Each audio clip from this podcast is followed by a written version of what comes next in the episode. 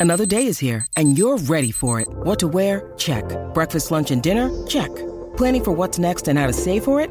That's where Bank of America can help. For your financial to-dos, Bank of America has experts ready to help get you closer to your goals. Get started at one of our local financial centers or 24-7 in our mobile banking app. Find a location near you at bankofamerica.com slash talk to us. What would you like the power to do? Mobile banking requires downloading the app and is only available for select devices. Message and data rates may apply. Bank of America NA, member FDIC. Saludarles nuevamente en nuestro debate futbolecuador.com, valga la redundancia, con una importante alegría, con mucha satisfacción, porque la selección ecuatoriana de fútbol ha conseguido tres puntos importantísimos del día de hoy en las eliminatorias sudamericanas.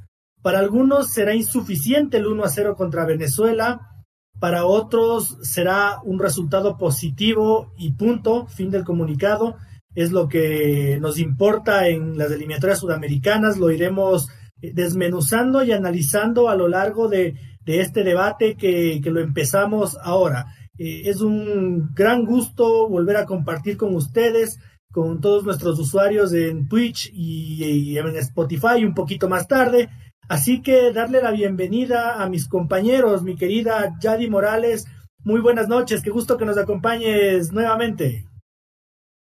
Hola compañeros, pues sí, Ecuador debe estar de fiesta y súper alegre, así que eh, no soy de las personas que comparte mucho eso de que ya ganamos y punto y listo, se acabó. No, creo que sí podíamos dar muchísimo más. Eh, creo que el 1-0 para mí personalmente no estuvo suficiente. Pero bueno, como dicen, se logró los tres puntos y eso era lo que nos importaba para poder seguir en esta pelea para llegar al Mundial de Qatar. Mi querido David Espinosa, antes de que te lances tu, información importante, sé que te pica la lengua. Primero, primero salud, educadito. Buenas noches. Buenas noches, señorita Morales. Buenas noches, señor Otero. Buenas noches, señor Chávez. Comparto, Ecuador debe estar eh, fiesta, sí, no completo, porque no, no fue un, un gustito poco, como dice Yadi, pero espero que nos acompañe cada vez más gente en este debate de fútbolecuador.com. Súmense, súmense con sus comentarios, críticas, todo lo que quieran comentarnos a través de las distintas redes. Por Twitch también eh, el señor Chávez estará muy atento a sus comentarios, así que disfrutemos juntos de este debate, fútbolecuador.com. Señor Francisco Chávez en controles y también con, su valiosa opinión, muy buenas noches. El saludo cordial para mis compañeros, para nuestros escuchas. Eh, una mezcla de sensaciones, cosas positivas por rescatar. Diría que a veces tenemos que quedarnos con nuestro consejo que ganó la TRI. Seguimos en zona de clasificación. Soñamos con ir a Qatar. Cinco fechas restan por recorrer y el sueño está latente. ¿ah? Ya lo vamos a analizar más adelante con el equipo. Eh, discúlpeme, señorita Yadi, la, la falta de, caballerosidad por no darle a usted siempre la palabra como, como, es, como, como tiene que ser. Eh, pero el señor Adi Espinosa está ávido, está ávido, está ávido de una información que tiene que ver con, con Gonzalo. la lengua. Eh, tiene, una, tiene una información que, que, él ha, investigado sobre Gonzalo Plata, a quien todos lo damos por suspendido de cara al partido del martes contra, contra Chile, pero, pero cuéntanos, David. Gracias, señor Otero. Sí, así es. Eh, ni bien eh, salió la, tarjeta amarilla de hoy contra Venezuela para Gonzalo Plata, todos ya empezamos a lamentarnos porque estaba en la lista previa de, encapillados, ¿no? Pero investigué y eh, partido por partido, después de que fue expulsado Gonzalo Plata con doble amarilla ante Colombia, por sacarse la camiseta, no volvió a recibir ninguna tarjeta amarilla por eliminatorias y de acuerdo al reglamento de la FIFA, cuando a un jugador le expulsan con doble amarilla, eh, esa roja anula, cancela, literalmente lo que dice el reglamento, cancela las dos amonestaciones eh, previas y por lo tanto Gonzalo Plata está limpio y puede jugar para contra Chile el próximo martes. Super noticia para todos, creo. Sí, una, una gran noticia especialmente para, para Gustavo Alfaro, ¿no? Porque seguramente Gonzalo Plata es mucho más determinante cuando, cuando somos visitantes, cuando por su velocidad eh, Ecuador puede un poquito, exponerse a, ser defensivo y a, no renunciar al ataque con, todas sus cualidades. Antes de entrar en el aburrido análisis del partido, yo quiero saber eh, dónde vivieron, dónde estuvieron hoy día, Yadi. Estuve, eh, me hicieron una invitación para la previa a, bueno, a una reunión que hicieron entre artistas y bueno, ahí me colaron y fui, fui un, momentito a, ver ese partido que en realidad no se logró ver muy bien porque todo el mundo hablaba y todo, ya era una onda más más de, de, joda, de, de, fiesta, más que de, ver el partido. Así que pues nada, pero lo vi ahí, eh, disfruté, la pasé increíble y lo importante es que ganamos. Excelente. Eh, David, ¿dónde? Yo, lo vi con unos amigos ahí por Cumbayá, con unas pizzitas, todo tranqui.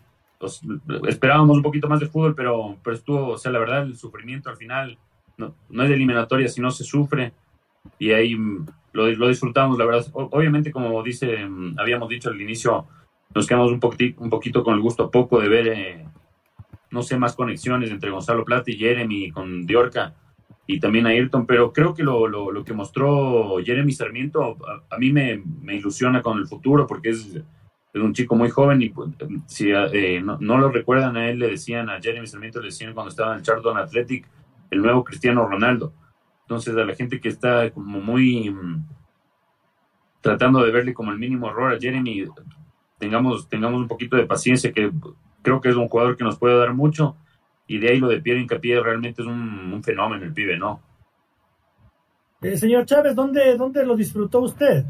si es que lo disfrutó. En la comodidad del hogar, pucha.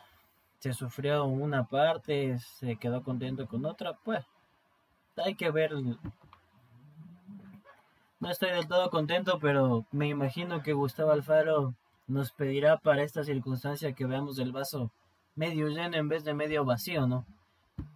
Veamos si el día martes pues nos podemos dar por servidos y si repetimos algo como lo que hicimos en Colombia.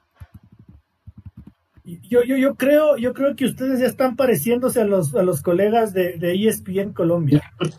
Se, se, creen la Holanda del 78 o la Argentina del 86.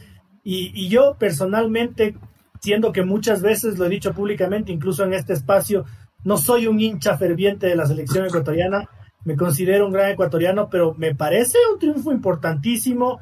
Eh, que Venezuela es un rival nada despreciable, como yo lo, lo, decía no hace mucho, mucha gente cree que seguimos viviendo en los 90, como en la Copa América del 93, cuando le pasamos 6 a, Venezuela y eran, y eran bailecitos acostumbrados. Y hoy día, más allá de que Ecuador seguramente tuvo altibajos, Venezuela fue mejor que nosotros en determinados pasajes, sobre todo en el segundo tiempo, en el cierre. Eh, era un mejor equipo, con mejores jugadores. Así que yo sí creo que el triunfo de hoy de la selección ecuatoriana de fútbol es valiosísima. Eh, me declaro un alfarista por completo porque me he dado el lujo de escuchar la rueda de prensa de Gustavo Alfaro eh, previa al partido y es profética, es profética porque eh, el profe dijo absolutamente todo lo que pasó hoy en el partido, absolutamente todo, todo, todo. Y, por ese lado yo veo que tenemos un entrenador que está analizando bien las cosas, que está leyendo bien el terreno en el que pisa y que él no se cree la Argentina del 86 con Ecuador. Él sabe que tenemos un equipo con un promedio de edad de 24 años que seguramente el día de hoy bajó porque el único experimentado en cancha era Alexander Domínguez y tal vez, tal vez Carlos Grueso. El resto era un poco de futbolistas con edad preolímpica. Eh, y aún así le tienen Ecuador en el tercer lugar de la tabla de posiciones. Eh, ya yo quiero hacerte una consulta. ¿Para ti eh, es importante el estilo de juego o es importante haber ganado y ya está, ganamos? No, no, no, como dije al inicio, no, no es importante solamente haber ganado. Yo creo que hay que hacer un buen papel antes que cualquier cosa. se sobraron, todo el mundo se sobró, todo el mundo subestimó a Venezuela, eh, fueron demasiado confiados y ah, prácticamente en el segundo tiempo casi nos empatan o nos terminan hasta ganando.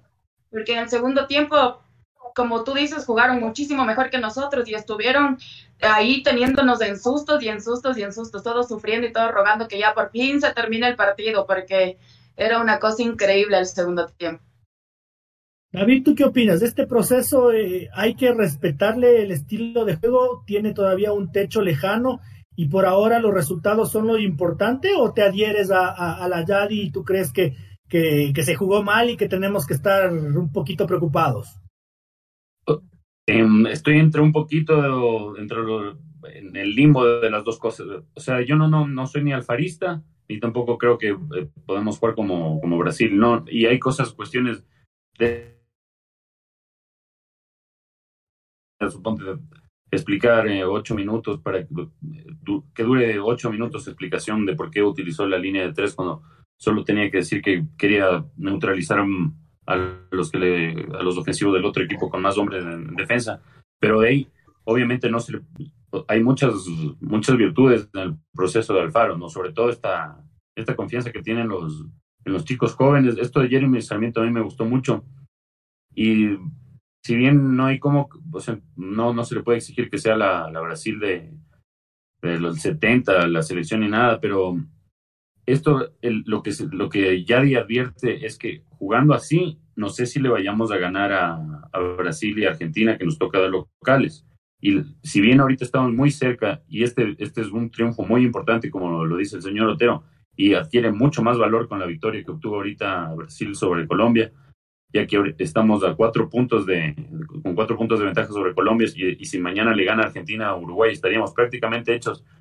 Pero sí creo que eh, hay cuestiones que, que sí se le podrían, no sé, criticar por gusto al Faro, pero sí objetar una que otra, ¿no?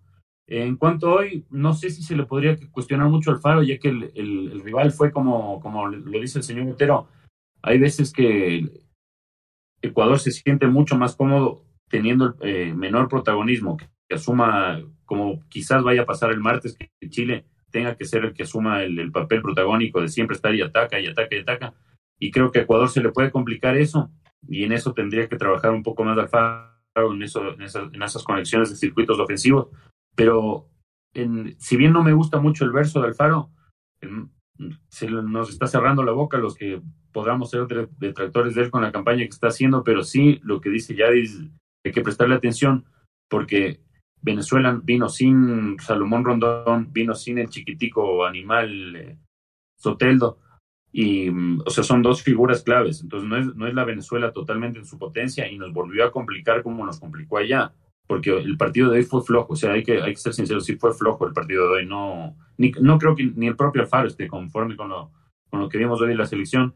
Quizás sí el, el nerviosismo de que este partido era una final y que si no, porque si se empataba este partido era, ya nos poníamos la soga al cuello, entonces quizás esa presión pudo afectar a algunos jugadores como Gonzalo Plata. Y una cosa, un, detallito que no, no, no, no me, quizás me pueden decir como que soy, no sé, exagerado o alarmista o alguna cosa, pero no, no me gusta que Alfaro le entregue la 10 a Gonzalo Plata, el número 10, y se lo vuelva a sacar. Como primero le había entregado la 10 y se la sacó para darle a Díaz el número 10, y ahora le, en la fecha pasada le dio otra vez la 10 y ahora se le sacó la 10 para darle a Joao Rojas.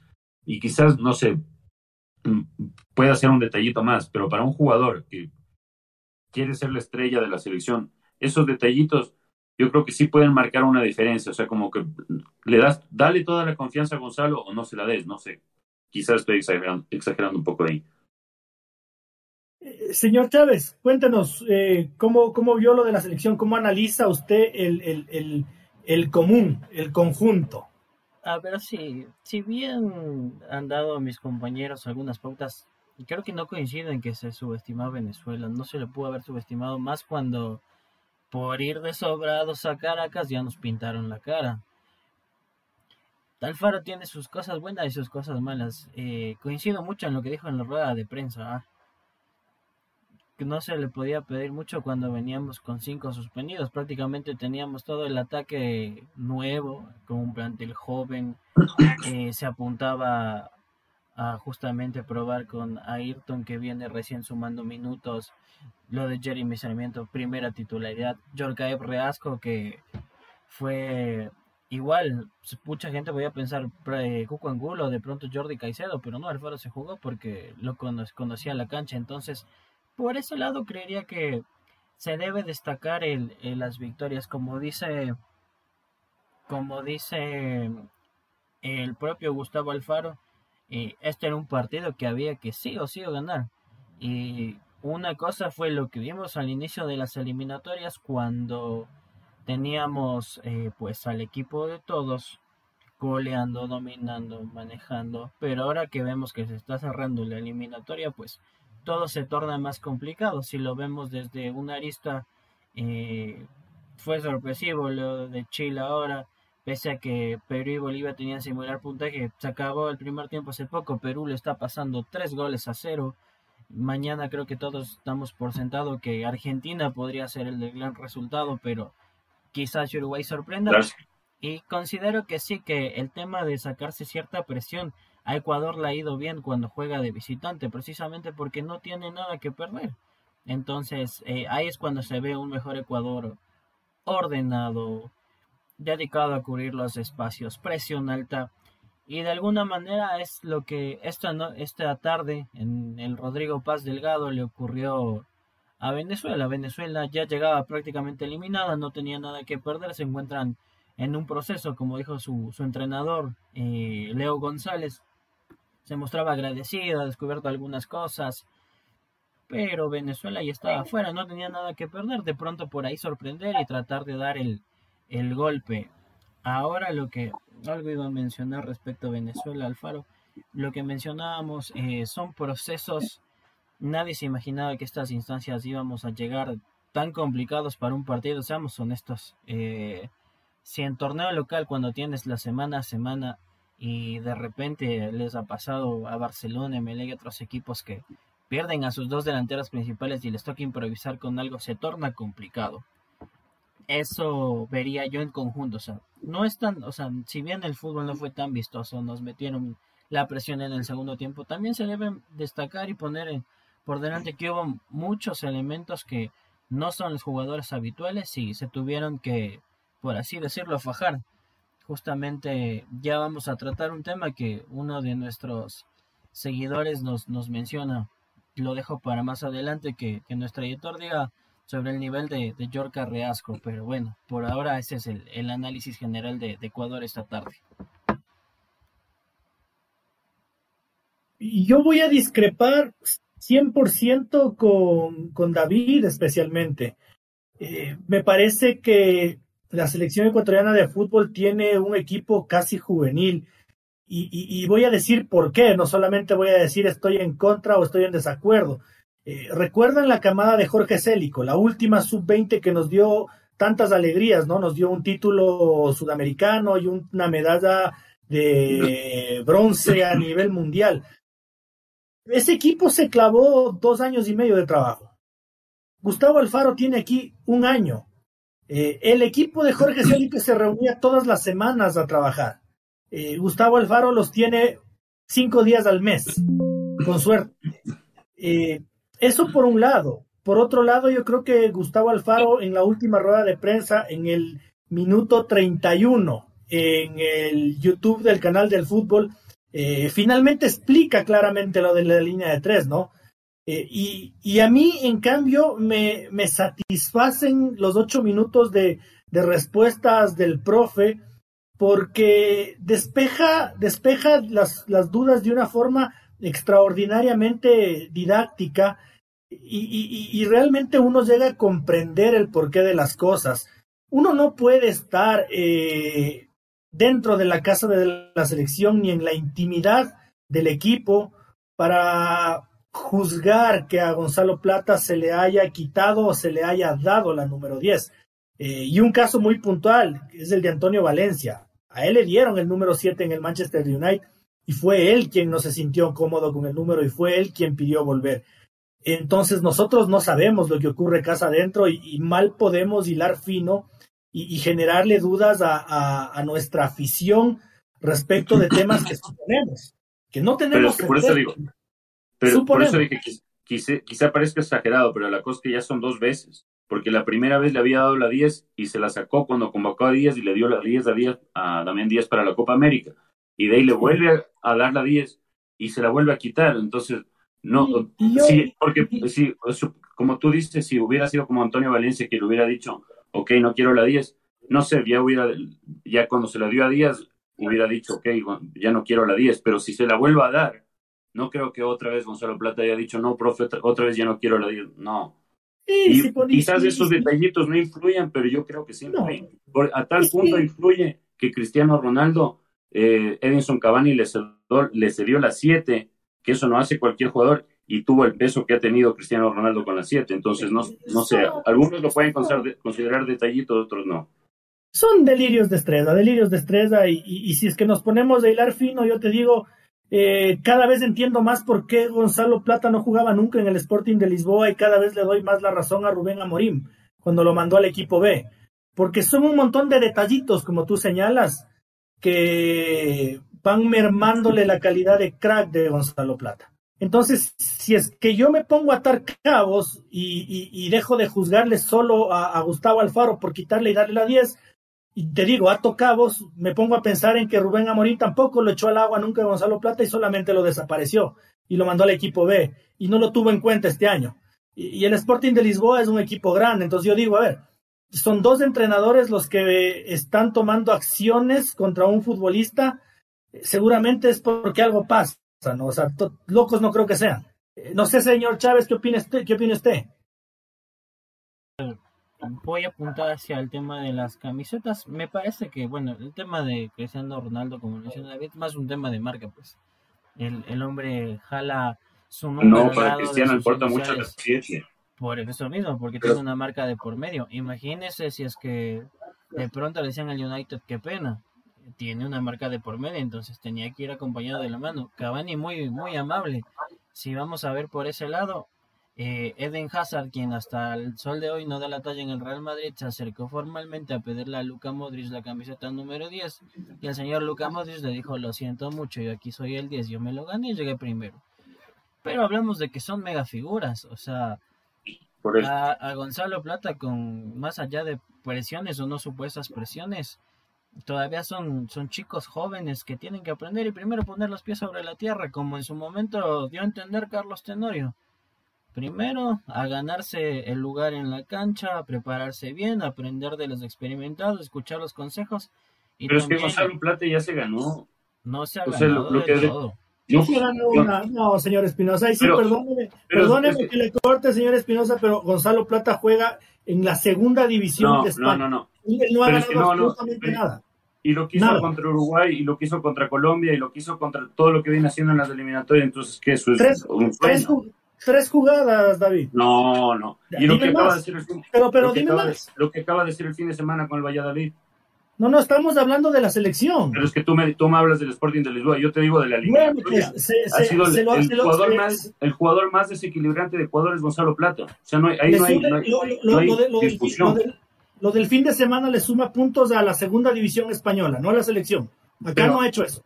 Pero no. Y en el Sporting de Lisboa tampoco. Me dices que le das la razón al, a Rubén Amorín, pero entonces yo ahorita quizás Rubén Amorín está equivocado y el Pacheta está más en la, razón, porque si le da confianza, ve lo que hace Gonzalo Plata. Sí, sí, total, eh, ahí sí estamos de acuerdo, ahí sí estamos de acuerdo porque tampoco, tampoco nos vamos aquí a contrapuntear. Sí, seguramente le dan más confianza, pero seguramente él se gana las represalias también. No, eso sí, o sea, es que el problema es que los jugadores talentosos tienden a, tener una personalidad complicada, eso suele, pasar casi siempre, por eso Brasil ahorita está tan complicado con sus cracks. Pero no, no, no quería armar mucha polémica con lo del 10, por eso advertí, que capaz me iban a tomar como exagerado. Pero para mí sí es un detallito que podría impulsarle un poquito más a Gonzalo o quizás bajarle un poco más.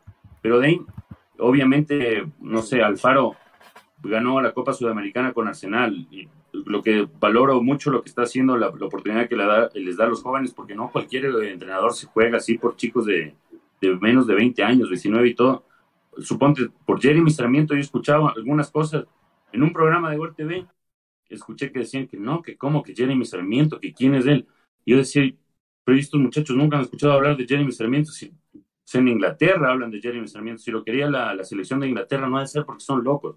Entonces, es un, eso es un punto muy a favor del Faro y si bien por eso advertí que capaz me consideraban exagerado, pero lo del 10 no me gustó, es un detalle menor por ahí, pero sí, tiene mucho valor lo de, lo de Gustavo Alfaro y nos está cerrando la boca los que podamos ser detractores. y de ahí, como nos decía nuestro teleoyente, nuestro televidente, En cuento a la actuación de Diorkev, creo, a mí me quedó debiendo un poquito, no sé ustedes, porque... Espérese, espérese, es que, es que le tengo... Espérese, porque le, vamos a dedicar un segmento a los debutantes. Sí, espérese, espérese, porque de una vez vamos a analizarlos a todos. Solo quisiera eh, la idea antes de, porque decía David, es importante tapar el debate. Eh, lo que hizo con Uruguay y con Colombia han sido chispazos. ¿Cuántas veces la afición le ha pedido a Gonzalo Plata que sea titular y cuando fue titular no rindió? O pasa no sé, pues vemos todos, sabemos algo, una noción básica de táctica, no regresa, no cubre las marcas, hace una jugada además y no suelta el balón. Es cierto que son jóvenes, se tienen que pulir esos detalles, pero tampoco coincido que son, todavía es la mega estrella Gonzalo Plata, es un proyecto que está empezando recién. Y si bien está rompiéndola en el Real Valladolid, tiene que consolidarse primero. Por eso mismo es vamos paso a paso. Yo entendería que el debate de las camisetas sea para una mega estrella. Entiendo el punto de David, quizás un poco de presión, pero Gonzalo Plata primero debe poner los pies sobre la tierra. Ha habido otros jugadores que han despuntado más, como ha habido otros que también con tanta titularidad no le han sabido aprovechar. Eh, pies sobre la tierra, paso a paso, y también con el tema de, de los jóvenes, eh, poder ver que sí, que es un proceso. Destacarle que Gustavo Alfaro se los por así decirlo, se les banca, les sigue dando la confianza, apunta a continuar, a seguir y demás, pero sí, sí manejaría eh, mucho el, tema de Gonzalo Plata desde un punto de vista más periodístico. A nosotros, eh, manejémoslo con serenidad, así como nos decía el caso de David, de Jeremy Sarmiento, que cuestionaban algunos temas. Eh, me apuntaría que tampoco seamos así como prensa tarrinera, como dicen Apuntemos a darle una noción real al hincha. Espere, espere, señor Chávez. Espérese, espérese. vamos, vamos, a analizar, vamos a analizar quiero, quiero hablar de, de eh, más adelantitos, después del corte quiero hablar de todos los debutantes, me, me intriga eso. Eh, para cerrar el, el, tema del de, el, capítulo de Gonzalo Plata, ahora que se armó esta, esta, esta polemiquita, eh, yo quiero solamente, no quiero que me den explicaciones, por favor, quiero que califiquen del 1 al 10 la actuación de Gonzalo Plata el día de hoy. Para mí, Cinco, máximo. Iba a decir cinco, iba a decir cinco. Es que no, hoy día no. Por eso te decía que lo del 10 que quizás haya influido. No sé, para mí cinco. Señorita Morales, ¿usted? Bueno, yo quería acotar algo. Eh, el tema de, de, Alfaro, eh, a pesar de esto del, tema de las camisetas y todo eso, eh, Alfaro es demasiado intermitente en absolutamente todo absolutamente todo. Y aquí sí entra la parte de las camisetas, que sí, que le da uno, que le da otro, que mete un jugador, que lo saca, eh, que tal vez por porque lo presionan, mete jugadores, que tal vez porque lo presionan, lo saca. Eh, su manera de juego también es intermitente, en, en, las alineaciones es muy intermitente. O sea, es, eh, en general, para mí, Gustavo Alfaro es muy intermitente. Entonces, yo sí creo que eso genera, así como tiene cosas buenas, tiene cosas malas, pero yo sí creo que eso no genera tanta seguridad para, para todos los, los, jugadores. Mi forma de pensar. En el tema de Gonzalo Plata, sí, el día de hoy yo sí creo que igual un, 4 o 5, no, no pasa de eso, pero no quiere decir que sea un mal jugador, como, como dijo el compañero, eh, es, es, un proyecto, es un proyecto y es un proyecto bueno, pero también hay muchos comentarios de que tiene los humos por el cielo, o sea, que tiene que aprender a pisar en la tierra, eh, ya que es un jugador súper joven. Entonces tiene mucho de largo, pero si no aprende a poner los pies en la tierra, está complicadísimo. Francisco, califica el, fútbol de el, partido de, de, Gonzalito. Qué curioso que mis compañeros den el 5 el 4 y yo me, yo me juego por la media española. Cuando jugaron, fueron titulares, soltaron un par de pases y no fueron ni la gran cosa ni tampoco nada malo. 6 sobre 10 la base ahí como cuando uno está en el FIFA y quiere empezar a ganarse los puntos con los pases. La base. Y esta, esta calificación que le hemos puesto al, al, mega crack ecuatoriano no es nada en contra de Gonzalo. Ojalá, ojalá, y siga, ojalá y siga los pasos de muchos futbolistas. Ojalá y sigan los pasos de muchos futbolistas que que, han tenido que pasar el tramo que, Gonzalo está viviendo ahora. Eh, es un gran jugador y, yo espero que se convierta en el mega crack de la selección. Entonces, si es que la selección ecuatoriana de fútbol tuvo a, su, mega crack eh, en un rendimiento mediocre, mediocre no es un insulto, mediocre es la 5, entonces es mediocre, 5 de 10 es mediocre. Eh, ha tenido un partido mediocre y la selección ecuatoriana de fútbol eh, ha jugado todas las eliminatorias sudamericanas contra potencias mundiales en la eliminatoria más difícil del mundo y no lo digo por ser romántico, lo digo porque en todos los continentes se juega en grupos. Aquí es todos contra todos y tenemos jugadores exuberantes como también los tiene África, como también los tiene Asia, pero allá juegan por grupos, acá jugamos todos contra todos y somos terceros, señores. Eh, me da mucho para reflexionar, ¿no? Me da mucho para pensar que, que si el mega crack no juega bien y Ecuador gana, es porque algo se está haciendo bien. Que si la selección ecuatoriana de fútbol juega mal, pero está tercera, eh, seguramente es porque algo, se está haciendo algo bien. Eh, y, yo ahí sí entro en, discusión con, con, ustedes, chicos, cuando estamos volviéndonos muy críticos, igual de atorrantes que, que ESPN Colombia, repito, no somos la Argentina del 86, ni siquiera Brasil, ni siquiera Brasil. El día de hoy le vi un poquito con Colombia, lo sufrió. Y hay equipos, por ejemplo, que yo vi el partido de Colombia hoy, digo, donde Colombia juega como jugó contra Brasil ante Ecuador, nos mete 10. Y no se dio, no se dio, gracias a Dios, no se dio y, y, le pudimos sacar eh, el empate gracias a Alexander Domínguez. Eh, entonces, esto es una eliminatoria en la que sobre todo Gustavo Alfaro está sabiendo manejar bien a los jóvenes y los momentos. Eh, Yadi.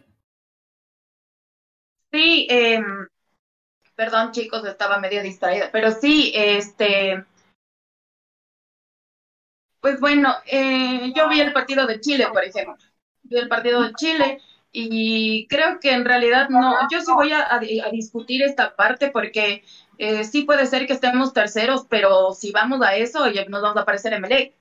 O sea, que por suerte estemos terceros, no, las cosas no deberían ser así las cosas deberían ser que jugando bien lleguemos a un puesto que, de verdad nos merecemos. O sea, tal vez sí, por suerte, porque perdieron unos, porque perdieron otros, porque, como dices, de suerte Domínguez nos salvó. No, la cosa no debería ser así, sí debería ser. Y no es, no es que nos volvamos tan críticos o que seamos como bien, pero, pero sí hay que ver las cosas de, de diferente manera. O sea, sí hay que, de verdad, me, digo yo, meter al menos presión, porque no hay que ser eh, conformistas, de verdad, no hay que ser conformistas, hay que, hay que darle con todo, o sea, si queremos llegar, imagínate, se supone que Venezuela era uno de los equipos, em, el peorcito de todo, y todo el mundo confiado de que Venezuela, Venezuela, Venezuela, y Venezuela casi nos gana, o sea, no, no hay que, no hay que ser confiados, no hay que, no hay que ser conformistas, porque no, no vamos a llegar a nada. Si nosotros con Venezuela jugamos como jugamos, cuando de verdad juguemos con Brasil, cuando de verdad juguemos con Argentina, no, yo creo que no, no hay que ser conformistas, hay que darle más. O sea, ahí sí hay que meterle,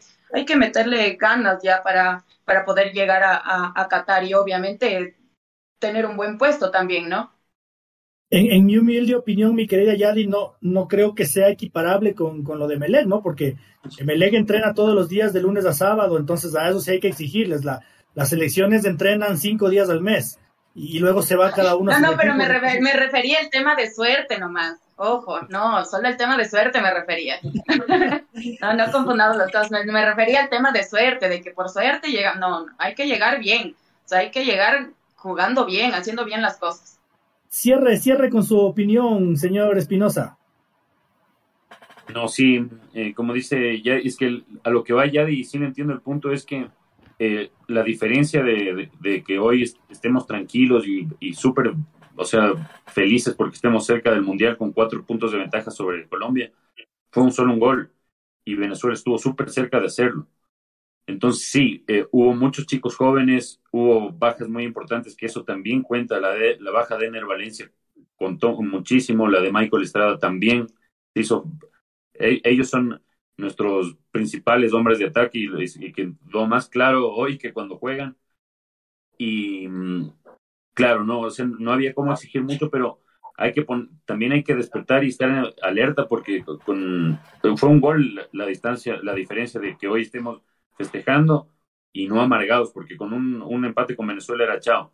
Y sí aprovecho también porque no, todo lo que hemos hablado no hemos dicho nada de Pierre Incapié y que la verdad lo de Pierre es un animal. O sea, si, si todo, o sea, si sigue su curso normal de las cosas, Piero está para, en serio, no, no, no por exagerar, pero quizás podría llegar a la altura de, de, Toño Valencia, no sé, es, es, es, increíble porque una cosa es jugar en una posición ofensiva con 19 años, que por ejemplo Gonzalo Plata o los otros, que en una posición ofensiva tú puedes cometer un montón de equivocaciones en pase, en finalizaciones, te puedes comer 10 goles, pero haces un gol y eres el héroe.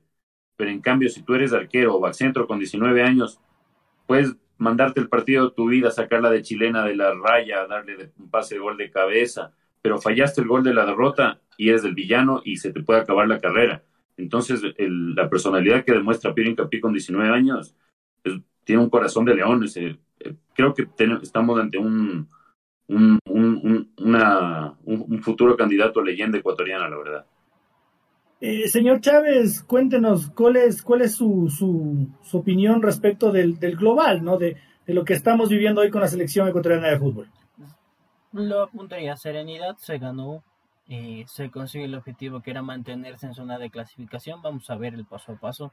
Vuelvo y repito, cuando jugamos de, visitantes siempre se suele ver una mejor imagen porque nos centramos en el aspecto defensivo. Coincido con Gustavo Alfaro que es importante mantener el arco en cero para llegar a Qatar 2022, pues es la base. Si no te convierten, por lo menos vas sumando un punto. De, nada sirve que generes 3-4 ataques, no marques y aparte te lleves una boletita a casa. Y nada más para cerrar este, este bloque, eh, yo lo resumo en una frase, muchos se me burlaban hasta los, los televidentes que no, que no se atreven a mandar unos mensajitos, pero yo sí lo dije desde temprano. Te quiero mucho, Piero Incapié. Yo, yo voy a cerrar el, perdón, voy a cerrar el bloque. Eh, no quiero armarme una polémica con ustedes, pero voy a cerrar el bloque recordándoles que sí, Piero Incapié es el futbolista con mejor proyección, creo yo, más que Gonzalo Plata, actualmente del fútbol ecuatoriano y que se gana la elección de jugador de partido, porque estoy de acuerdo con quienes transmitieron. Yo mismo lo, también lo puse en futbolecuador.com, pero si es que en Venezuela estaba Joseph Martínez y Salomón Rondón, nos íbamos al descanso 2 a 0 en contra por culpa de Piero. Dos errores monumentales, bravísimos, bravísimos. El segundo tiempo lo saca adelante Piero Incapié y se convierte en la figura del partido porque además mete el gol. Pero donde Venezuela está peleando por clasificar al Mundial y no se ve tan libre de probar jugadores, porque incluso hoy sentó al, mejor arquero de Sudamérica. Eh, lo, mandó al banco inexplicablemente. se, me, se me está escapando el nombre ahorita. Wilker Fariñez. Wilker Fariñez. Lo sentó. Y esto que habla muy claro de que Venezuela no tiene ninguna necesidad y está probando jugadores donde que en Venezuela están la dupla de ataque, Salomón Rondón y Joseph Martínez, no José Martínez, que él sí jugó, Joseph, Martínez. ¿Dónde están jugando esos dos? Y los dos errores de Piero Incopía nos mandan al descanso 2 a 0. Y a, llorar a otro lado, compañeros. Ya ves, tiene, tiene hasta buena espalda. Eh, sí. Estamos de vuelta, queridos amigos, en este debate acalorado de, de, la selección ecuatoriana de fútbol, es que es que llena de pasiones, llena de pasiones. Qué bueno, Daddy, ya apareciste, solo te teníamos la voz. Bienvenida de nuevo. Eh, de verdad. sí, sí, se nos, se nos, desconectaron como, como 60 usuarios porque ya no te podían ver. Te quedaste paralizado. eh, bueno, tema, tema, tema importante el día de hoy, los, los debutantes, Jeremy Sarmiento, Diorca Reasco y el chico, bueno, ni tan chico, eh, el, Chavo Cruz, Cristian Cruz, de, jugador de Liga Deportiva Universitaria. Eh, en el balance yo creo que ninguno desentonó, yo creo que, pero sí saco cosas importantes, sí saco apuntes muy valiosos de Diorcaev y de, y de Jeremy Sarmiento. Me, me, parece que un equipo como el ecuatoriano que el día de hoy jugó mal, eh, las intenciones y, la ubicación de Diorca Berreasco fue, fue muy valioso y sobre todo el ímpetu que, tenía para, para tratar de hacer la diferencia como nueve de área. Eh, lo de Jeremy Sarmiento yo creo que es un crack, un crack mal rodeado, que seguramente Gustavo Alfaro tendrá que, analizar eso y, y, rodearlo mejor, pero en lo, en lo, poco que, que, que, actuó, especialmente en los primeros 15, 20 minutos, me parece que es, que es un mega crack. Eh, el que sí me decepcionó bastante y, con esa decepción eh, se va jalando al seleccionador, el seleccionador ecuatoriano de fútbol para, para mi concepto, para mi gusto, fue, fue Cristian Cruz, realmente, no. Me parece que Gustavo Alfaro tenía claro que hoy iba a jugar con cuatro y que le faltaba uno, entonces póngale. Porque como yo lo decía en Twitter, eh, es como cuando uno está muy chuchaqui y se pega un arroz con huevo. Si es que encuentras en la nevera un tomatito, le cortas una rodajita, pero si es que no hay el tomate ya, ¿qué carajos? Igual te mandas el arroz con huevo. ¿Qué es eso, eh? Cristian Cruz en el tomate en el arroz con huevo. Cristian Cruz en el tomate en el arroz con huevo. Eh, Yari, ¿tú cómo valoras a los debutantes? No siempre, igual, siempre es bueno tener eh, un abanico más grande de futbolistas que, que, sean seleccionables. Sabes que yo le tengo mucha fe a Yorkaev. No sé, me parece un jugador que él sí la suda la camiseta, él sí se la, se la juega, se, se toma a pecho, como digo yo, él se saca el aire y, y me encanta, de verdad, me encanta Yorkaev, no sé. Eh, desde su forma de hablar, tengo que decir, desde su forma de hablar, creo que es un, de verdad, o sea, creo que es un jugador súper centradito, o sea, es, bien centradito, él sí es, tiene los pies puestos en, en, el, en el piso, bien puestos en el piso. Eh, de verdad me encanta la, la, la, la forma en, en, la que él juega, más que nada por lo que digo, porque la suda la camiseta. Obviamente es un jugador que, que es muy joven y por, lo, por supuesto tiene todavía mucho por delante por, por mejorar, por ir aprendiendo, pero yo le tengo mucha, mucha fe. Al Chavo Cruz sí desentonó totalmente en, en, en, este, en este partido, pero desentonó totalmente. O sea, yo lo vi perdido. Eh, David, eh, tú que eras muy defensor de, de Cristian Cruz, ¿sigues pensando que, que Oye, el jugador... estás encamando. No, estás no, porque... Encamando. Le, cuando dijiste la alineación el lunes. Pero dije en broma, déjeme corregir, le puse a Piero. Si yo mismo te iba a decir que siendo de li, la liguita yo no le ponía al chavo. Si no te acuerdas, yo dije Mario. Si yo dije, sí, Mario, yo dije Pineida. Bueno, Pero bueno, bueno. No. Aparte, aparte, aparte, de tu análisis que, de, de los jugadores, ¿tú crees que, que Cristian, que, que se equivoca Gustavo Alfaro y que por ahí Mario Pineida era una mejor opción? en, en, en, lo que le doy la derecha al Faro o no, o sea, como tratando de ver por qué lo, lo escogió al Chavito por sobre Pineida, quizás Alfaro dijo, me arriesgo a que se pueda ir expulsado en un partido que va a ser tan físico con, con, como el terminó siendo con Venezuela a Mario Pineida, porque si bien es, yo creo que es, es superior Pineida al Chavito, eh, también tiene ese problema de que tiene el Choclo, Quinteros, tiene el mismo problema, tiene Mario Pineida, que es un es una bombita de tiempo. Entonces, si bien te puede jugar un partidazo, se le puede volar la teja en una pelota dividida, saca un codo, un puño, una rodilla y se va expulsado. Entonces, quizás por eso Alfaro, no, no sé si se equivocó al ponerlo al chavito, pero sí le, sí le costó al chavito hoy. El primer tiempo, sobre todo, la, la pasó mal. Y si bien Cruz es un jugador comprometido y que te aporta tanto en defensa como en ataque, tienes, a veces tiene unas lagunas que se, se desconecta del partido y, y ahí entran, generan huecos en, por su costado que, que puede costar, ¿no? Y por suerte hoy día no, no costó. Entonces creo que está claro que Pervis Estupiñán es el, el, dueño del puesto ahí y va a volver y el número dos es Diego Palacios. Entonces creo que está eso súper claro. Fue una emergencia que tocó el chavito y no, no sé si volverá a tener una oportunidad, ya que justo vuelven eh, Pérez Estupiñán y Diego Palacios para, para, el próximo partido. Entonces, fue un, como, como dijo el señor Otero, el arrocito con huevo, claro, fue el, la, el hacha ahí de emergencia de que toca romper el vidrio, claro, no, no, no, no había más.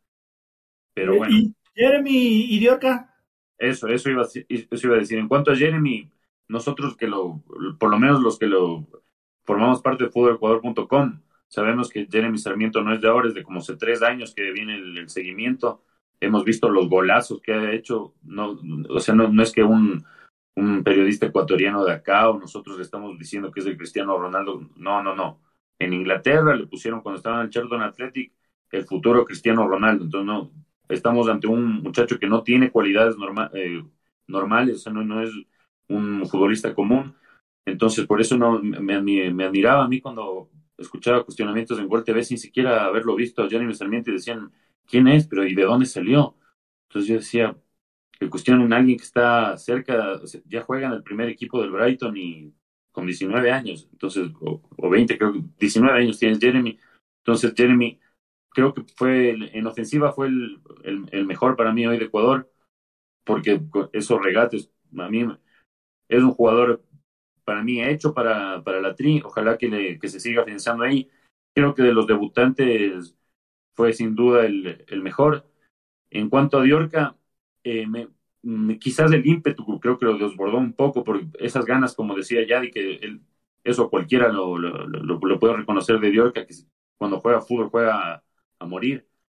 Y mm, hoy día lo hizo y quizás, no sé, ese, ese ímpetu lo, desbordó un poco también jugando en el estadio de Liga, como que se sintió una, una presión mayor.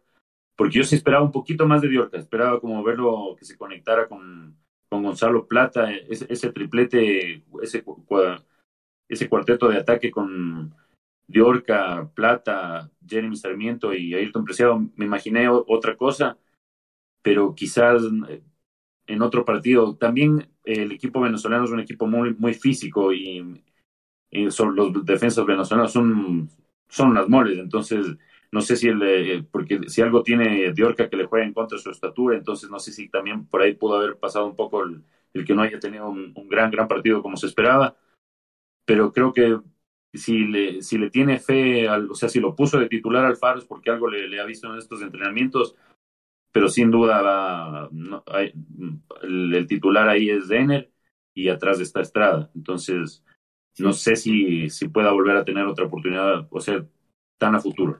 Cuando, cuando usted estaba impetuoso el, el día lunes, yo le había dicho que, que Diorca tiene que, que es un buen jugador, pero tiene que ir quemando etapas. Bueno, se le, se le aceleró el crecimiento y le tocó jugar este partido. Bien por él, no, no, no lo hizo mal. Eh, dentro de lo que había dicho David y, antes de pasar con, con, Francisco, porque quiero también escuchar su opinión, obviamente, eh, en, todo mi alfarismo hay una cosa que, que, me molestó de, del profe Gustavo de la rueda de prensa de la que yo tanto hago énfasis, ¿no? Hay una huevada que, que me cabrea a mí por sobre todas las cosas y es cuando los técnicos dicen porque conoce la cancha. Hijo de madre, concha de la lora, es como entonces yo no puedo escribir si salgo de mi casa o me olvido de hablar y se me va el léxico si es que me voy a otro lugar. No, pues eso es un futbolista profesional, no me venga porque le pone al chavito Cruz por, porque conoce la, la, cancha de liga, no. medio medio, yo entiendo que está justificando el partido de perro con, con, con México y diciendo, vean, sí sirvió de algo, uno, ahí está, eh, el, el, tomate de mi arroz con, el tomate de mi arroz con huevo.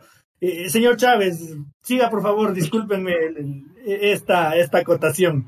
No, no se preocupe, le, entiendo porque yo haría un símil. Es como cuando uno está en elecciones y cuando va a votar, vota por el menos malo, dice. Algo así fue el Chavito Cruz. Y si vamos a, a ver el estricto rigor, la jugada que se resbala y que Machis por suerte le manda afuera. Porque si otra era, era otro cantar, se le fue. y Christian Cruz estuvo desconectado. Mm, me atrevo a decir que la banda izquierda estuvo desconectada porque con Ayrton no se entendieron no hubo transiciones, cambios, entonces por ahí como que ambos, quedaron, ambos, quedaron, retratados y al mismo tiempo pues eh, no pues nos ponemos en el debate absurdo y pendejo también de que no pues no era el Chavito Cruz sino que debía ser Jackson Rodríguez. Alfaro ya se jugó pues con un par de debutantes jóvenes y quizás eh, como pasó en su momento con José Hurtado a Jackson Rodríguez también hubiese sido quemarlo. Ahora pues eh, respecto a Yorka Reasco, eh, yo en su momento lo dije, eh, me parecía que debía haber sido como un aprendizaje, un llamado que se fugue con jugadores de la élite de otro tipo y no bajo la idea de que ya pues como se ganó la titularidad en liga como Pablo Marín habla también de él porque se queda entrenando más tiempo porque llega antes de la oportunidad pues no fue así quedó demostrado en dos tres jugadas cuando ingresó Jordi Caicedo que debió haber sido el titular para entrar con más cuerpo, más fuerza, pelear más balones, eh, pero tampoco se le puede eh, quemar y lanzar todos los 10.000 peros a Jorge Rasco. Recordemos, él iba a ser el, el delantero titular de la sub-20 de Ecuador. Se perdió de la gloria y demás por el tema de las lesiones, se rompió dos veces y por eso asomó un tal Leonardo Campana. Y de Jeremy Sarmiento me parece que estamos delante de un gran prospecto, una gran figura. Me atrevería a decir, eh, ojo muchachos, los de experiencia, vayan cuidándose, vayan poniéndole ojo a Angelito Mena, porque ahí tiene un muchacho que le quiere competir y ojo que tiene menos de 19 años. Y que coincido con, en este caso, la diferencia que, que haríamos en el símil de lo que decía David de Gonzalo Plata versus Jeremy Sarmiento. Me quedo con el discurso de Alfaro que conversó, cómo te sientes, cómo estás. Me gustó el partido que hiciste el otro día frente a Leicester. Diviértete, relájate, muestra tus capacidades. Es la forma también de animar a un jugador que con esa corta edad seguramente tenía una gran presión de por medio, decir, ay, voy a ser el, director de orquesta. Y fue interesante cómo corrió las bandas, buscaba el balón, generaba espacios. Por ahí no le, no le acompañaron, pues, en su mejor momento, como ya hablábamos, Ayrton Preciado, de pronto también Platita no estuvo tan fino, pero ya quedan algunos chispazos, algunas sensaciones de que, pues, a futuro se pueden venir grandes cosas de, de los tres. Eh, largo fue Jeremy Sarmiento el más destacado. Me atrevería a decir que incluso cuando salió Jeremy Sarmiento fue que se le vino ya por completo la estantería bajo Ecuador. Entonces, si bien la figura fue Piero Incapié, pues eh, me atrevería a decir que Jeremy Sarmiento fue número 2 o número 3 en ese podio. de plata. ¿Qué, ¿Qué, esperamos, mi querida Yadi, del partido con, con Chile del martes? ¿Qué, ¿Qué, esperamos de cuanto a funcionamiento, en cuanto a resultados? ¿Qué, análisis le haces al, partido que se viene?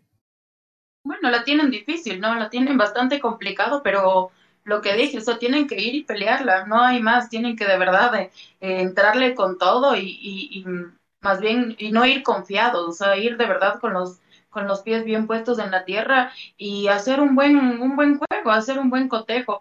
Eh, obviamente ya están de regreso algunos algunos que estaban fuera en este partido, entonces ya yo creo que ahí tienen un poco más de, oportunidad de regresar eh, al equipo de antes, ¿no? Al equipo que ya estaba prácticamente hecho, porque el equipo del día de hoy, en realidad yo los vi muy desesperados, eh, es, de verdad estaban bastante desesperados, bastante apurados por hacer las cosas, no ponían una pausa, no se ponían a pensar un poquito más, no, no pausaban el balón para regresar a ver, para o sea, sí hubieron algunas fallas que, que como digo, ya regresan algunos eh, jugadores que estaban en, que no, no estuvieron en este partido y pues nada, tienen que, tienen que darle con todo. Yo, eh, obviamente, como ecuatoriana, tenemos que ganar, así que eso.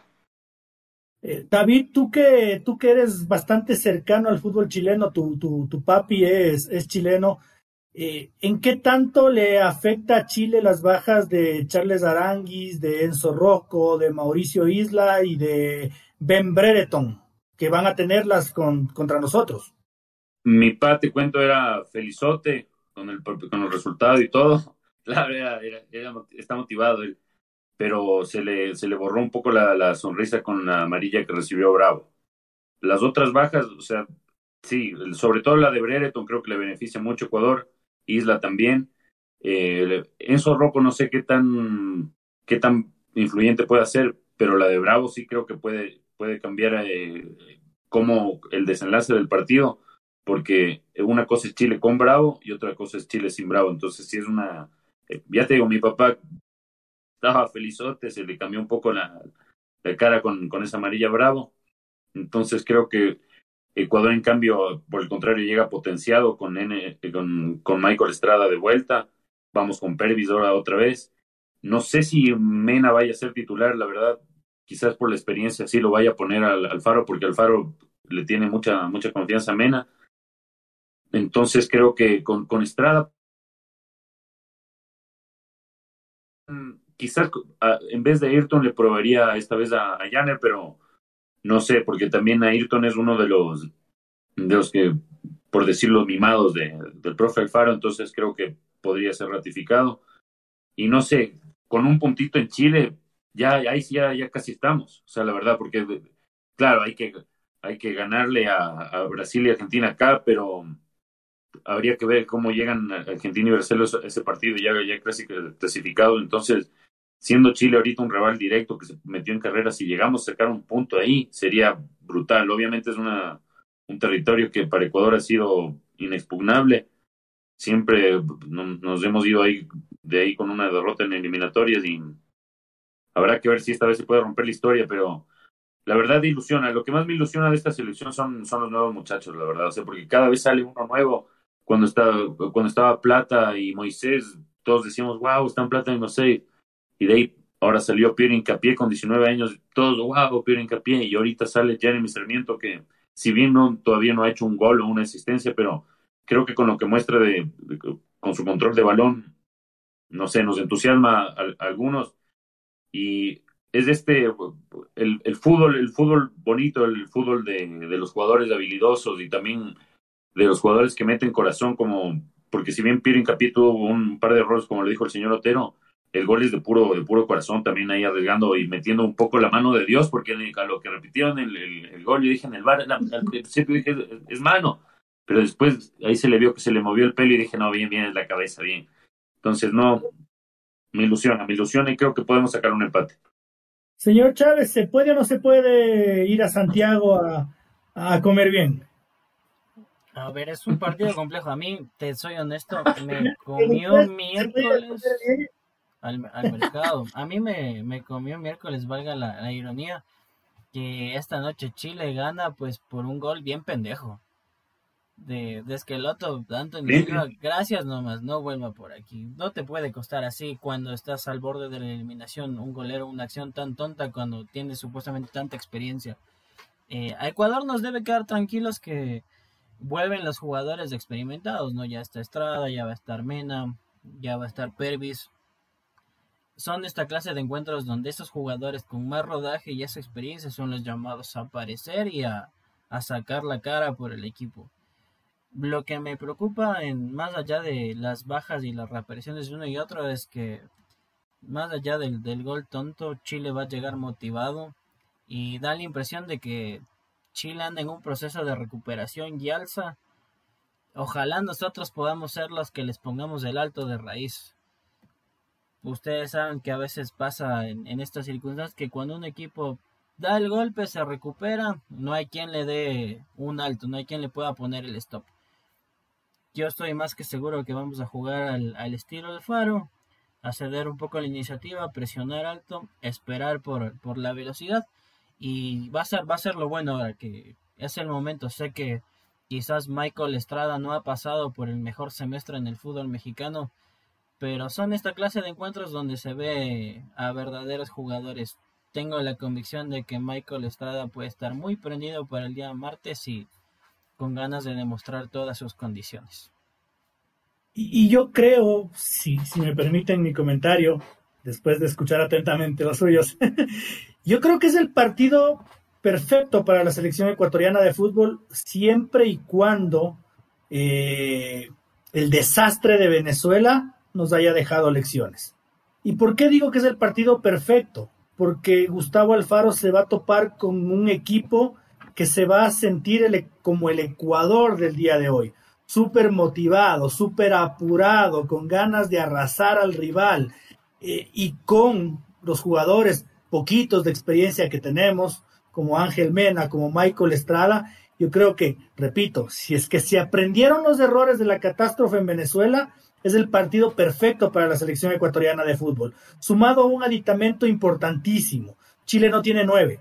Chile se tuvo que inventar a Ben Brereton para conseguirse un nueve. Y está, está suspendido. Y está suspendido el único futbolista chileno que mete goles por oficio.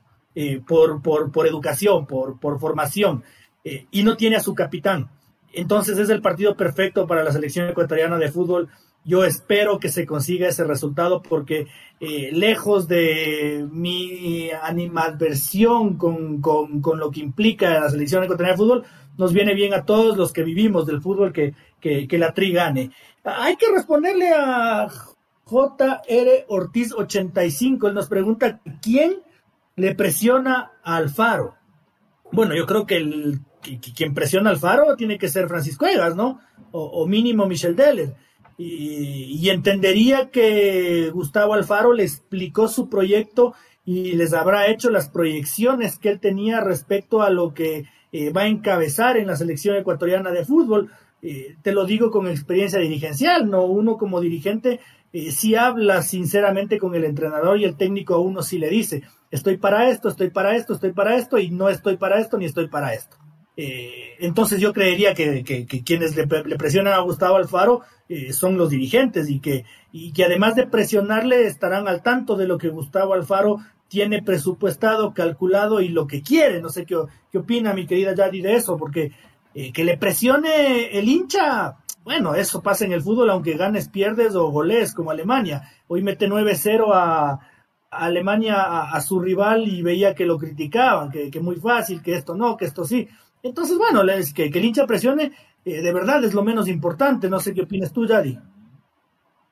Bueno, eh, de que lo presionan, lo presionan, y eso está clarísimo. Creo que no hay que tapar el sol con un dedo. Así que de, que lo presionan, lo han presionado y por eso también creo que ha cometido algunos errores. Eh, obviamente la dirigencia es, es la parte que se supone que debe presionar. Creo que es lo más lógico. Pero sí, el hincha también presiona, obviamente. El hincha, el hincha presiona y, y a veces también creo que eso los, los deja un poco, eh, pues, sin opinión clara, ¿no? Los confunde, los, los, los, los tiene ahí medios confundidos, pero sí, el hincha también, el hincha también, por supuesto, el hincha también es el que presiona.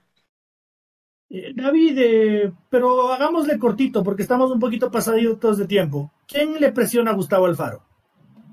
O sea, si bien eh, la, la, pregunta se la podría entender de algunas formas, eh, presión siempre hay para un entrenador porque se define eso cuando, cuando se firma el contrato. Entonces, la presión por llegar al mundial y la presión de la hinchada. Pero si se refiere a la presión otra de influencias externas, no sé si puede haber o no sé si puede existir, pero ya lo habíamos citado y no nos vamos a alargar, pero hay casos misteriosos como el de William Pacho y el de José Hurtado que esos generan las suspicacias de presiones. Entonces, eh, no sé, que espero que no, no, no, se den más casos así para que den, para suspicacias y que se siga convocando como eh, ha sido en estas últimas veces a, a, los que vienen y han demostrado que son los mejores.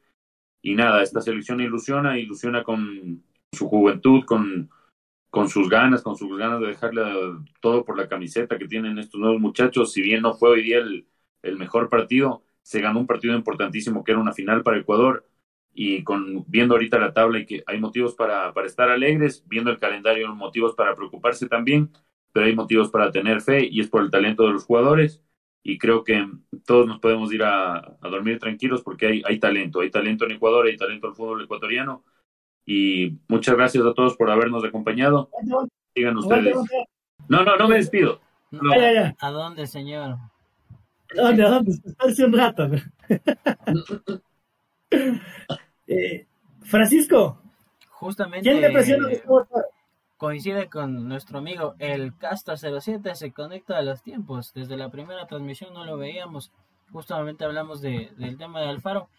Obviamente que un técnico tiene que presentar un informe de tema federación y demás, y yo estoy seguro que lo de los hinchas ni le va ni le viene a Gustavo Alfaro. Por eso es que salió todo avesado en la rueda de prensa contra Colombia a sacar pecho. Eh, me parece que la presión se la está poniendo el mismo a veces cuando le hemos cuestionado que hizo un planteamiento extraño, que por qué experimentó cuando tenía que ser más ofensivo o por ahí pone algún elemento raro, caso como lo mencionabas Pedro Pablo Perlaza cuando venía de ser suspendido. Y me parece bien que sea el propio técnico quien se ponga la presión, obviamente. Yo no creo que Gustavo Alfaro quiera ser otro Pulga Vilanes y venir a estar en un proceso eliminatorio y coger dinero y muchas gracias, ¿no? oigan, si, si es que les tiro un dato, una información importante que, que yo tengo, nos extendemos 10 minutitos más. Con todo gusto. Bomba, bomba. Lástima que no tenemos todavía la, la producción para ahí mandarle uno que diga exclusiva. Exclusiva. Ah, eso, esa, esa, huevada no me gusta a mí. A mí me... ¿Saben qué? Gustavo Alfaro, cuando le presentó su proyecto a la Federación Ecuatoriana de Fútbol, eh, no apuntó a este mundial. Es más, de, de hecho, eh, me contó un pajarito, me, me contó una persona eh, cercanísima al proyecto, les dijo, no vamos a clasificar a este mundial, no es nuestro objetivo, no se ilusionen con eso. Entonces, por eso yo decía, cuando leía la pregunta,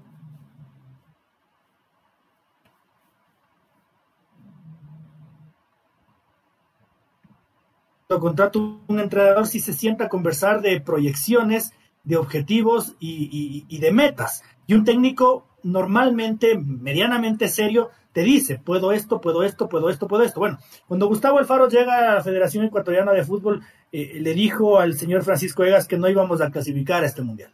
No estaba en su presupuesto y en la Federación Ecuatoriana de Fútbol lo aceptaron pensándolo a futuro, al siguiente mundial.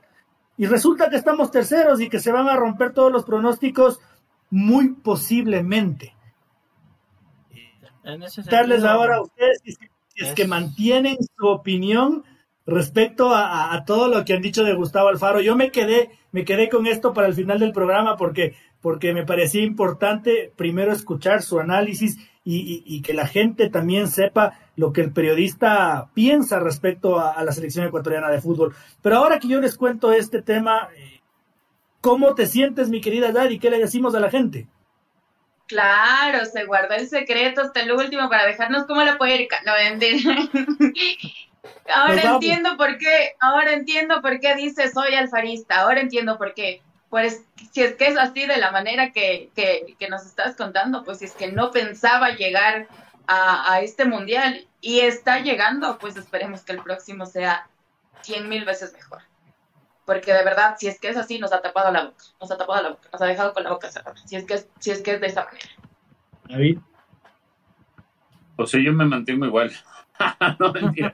Es que, o sea, es, si era medio fácil deducir que no sé, cualquier entrenador que llegara en el relajo en el que estaba la, la, federación y la selección con lo que había dejado el, segundo ciclo del bolillo hecho trizas, todo, cualquier entrenador, o sea, no sé, claro, hubiera ofrecido clasificar al Mundial, pero medio difícil también que la, federación le, le, hubiera propuesto, o sea, dos, dos procesos eliminatorios. Entonces, claro, era para todos era muy difícil que tuviéramos un buen papel en estas eliminatorias, pero no sé, el señor Chávez, la señorita Morales y el señor Otero, cuando vemos jugadores que sí tienen talento, y cuando vemos resultados como los de Independiente del Valle, como los de Barcelona, ahora último, como los que hizo Liga año, una década atrás, o sea, no es que en el fútbol ecuatoriano, no, no digo que estemos cerca de Brasil ni Argentina, pero tan malos no somos. Entonces, y se ha ido mejorando un poco el nivel. Entonces, por eso sí creo que hay como exigirle al Faro, ¿no? No, no en exigirle que, seamos una, una, banana mecánica ni, ni nada, pero sí un, poquito más. O sea, que, que, no se relaje y que tampoco no, eh, cuando, cuando pierda, que no la, rueda de prensa no sea de dos o tres minutos y cuando gane sea de 40 minutos. Solo como un poquillo de, de equilibrio, pero de ahí nada. Siga, profe, usted en lo suyo, siga dándole chance a, a los jóvenes que mientras más bocas calle, más feliz va a ser la gente. Pero usted cuando, cuando mete la pata en fútbol Ecuador y yo le reclamo, a veces me deja el mensaje en doble vista azul y quiere que Alfaro se explaye. Pero sí te puedes explayar un poquito. Pues. pues. Francisco. Bueno, de, de, antemano se sabía que Gustavo Alfaro venía pues a, a encontrar un recambio que era necesario y si es que logramos clasificar al mundial, tenemos que hacer un símil. Es algo parecido a lo que está pasando con Perú. Perú tenía el mismo proyecto con Ricardo Gareca y, oh sorpresa, se clasificó a Rusia por la repesca, pero se clasificó. Mm, pero, pero no, no, yo, yo le pondría solo una diferencia ahí, señor Chávez, y es que eh, Perú sí tuvo un, o sea, si ahí fue suerte en el fútbol, le llevó un golpe de suerte que fue ese reclamo que presentó Chile, que se terminó haciendo el Harakiri por lo de Bolivia. Si Chile no presentaba ese, ese reclamo, no clasificaba a Perú.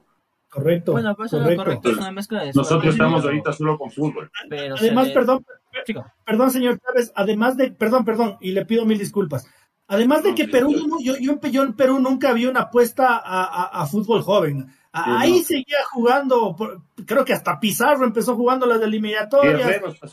Ahí jugaba Pablo Guerrero. Ah, yo no, yo ahí en Perú no vi una apuesta joven para, para, para sustentar esto que, que yo les digo me, lo han dicho de muy buena fuente y les aseguro que así es, eh, que en el fútbol ecuatoriano Gustavo Alfaro no tenía presupuestado clasificar este mundial y la federación lo sabía. Es que quizá Alfaro al ver la, la sub-20 se, entusiasmó. Perdón, señor Chávez. No, no se preocupe. Eh, sí, o sea, hacía el símil, pero estamos claros de que Perú tuvo su toque de, de suerte también en medio de esto sí lo conocía. ¿Por qué decía que sería muy bonito clasificar en esta ocasión? Porque hablamos de, de, que la FIFA para los próximos mundiales plantea subir los, los equipos, entonces en teoría es más sencillo, pero es muy, sería muy bonito de quedar para la historia. El último mundial donde clasificaban cinco de Conmebol para integrar cuatro grupos lo logró Ecuador. Destaco, sí, lo, lo de Alfaro sabíamos que venía a ser un proceso que gracias a Dios se dio, no, no, no se pudo concretar la mamarrachada de Jordi Cruyff con Cordón y demás porque, ay sí, por, por más que, que Jorge Célico se mataba diciendo que la sub-20, que el futuro y todo, hasta el sol de hoy con el, el mamarracho de Jordi Cruyff seguiríamos con Jefferson Montero y con Antonio Valencia. Ya solo nos faltaba volver a, a Frickson Eras, entonces eh, Alfaro sí, no es que sea alfarista a morir, pero sí comprender, muchas gracias lo que hacen el trabajo y sí, comprender pues que los procesos no se logran de la noche a la mañana también, pues no, no vamos a pensar que si es que llegamos a clasificar al mundial y que la camada joven sale, pues vamos a ir a comernos el mundo y por poco a ser candidatos a levantar la copa. Yo eh, me declaro 100% alfarista porque es coherente con su discurso en un 99% de las veces. Cuando Gustavo Alfaro cuando Gustavo Alfaro dice algo, pasa en la cancha. Eh, cuando Gustavo Alfaro explica algo, se ve enseguida en, el terreno de juego. Entonces, al menos, al menos no me vende humo. Al menos no, no me ve la cara de cojudo. Al menos no, no, nos, no nos inventa ponis verdes como Cordón y como Jordi Cruyff. Eh, y es por eso que, que yo me declaro 100% alfarista y, le, y voy a respaldar este proyecto eh, el tiempo que tenga que durar.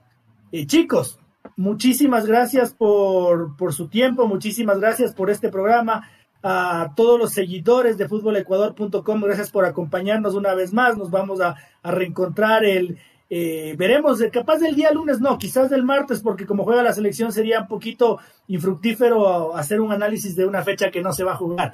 Entonces, bueno, eh, muchísimas gracias, mi querida Yadi, mi querido David, mi querido Francisco, por, por su tiempo.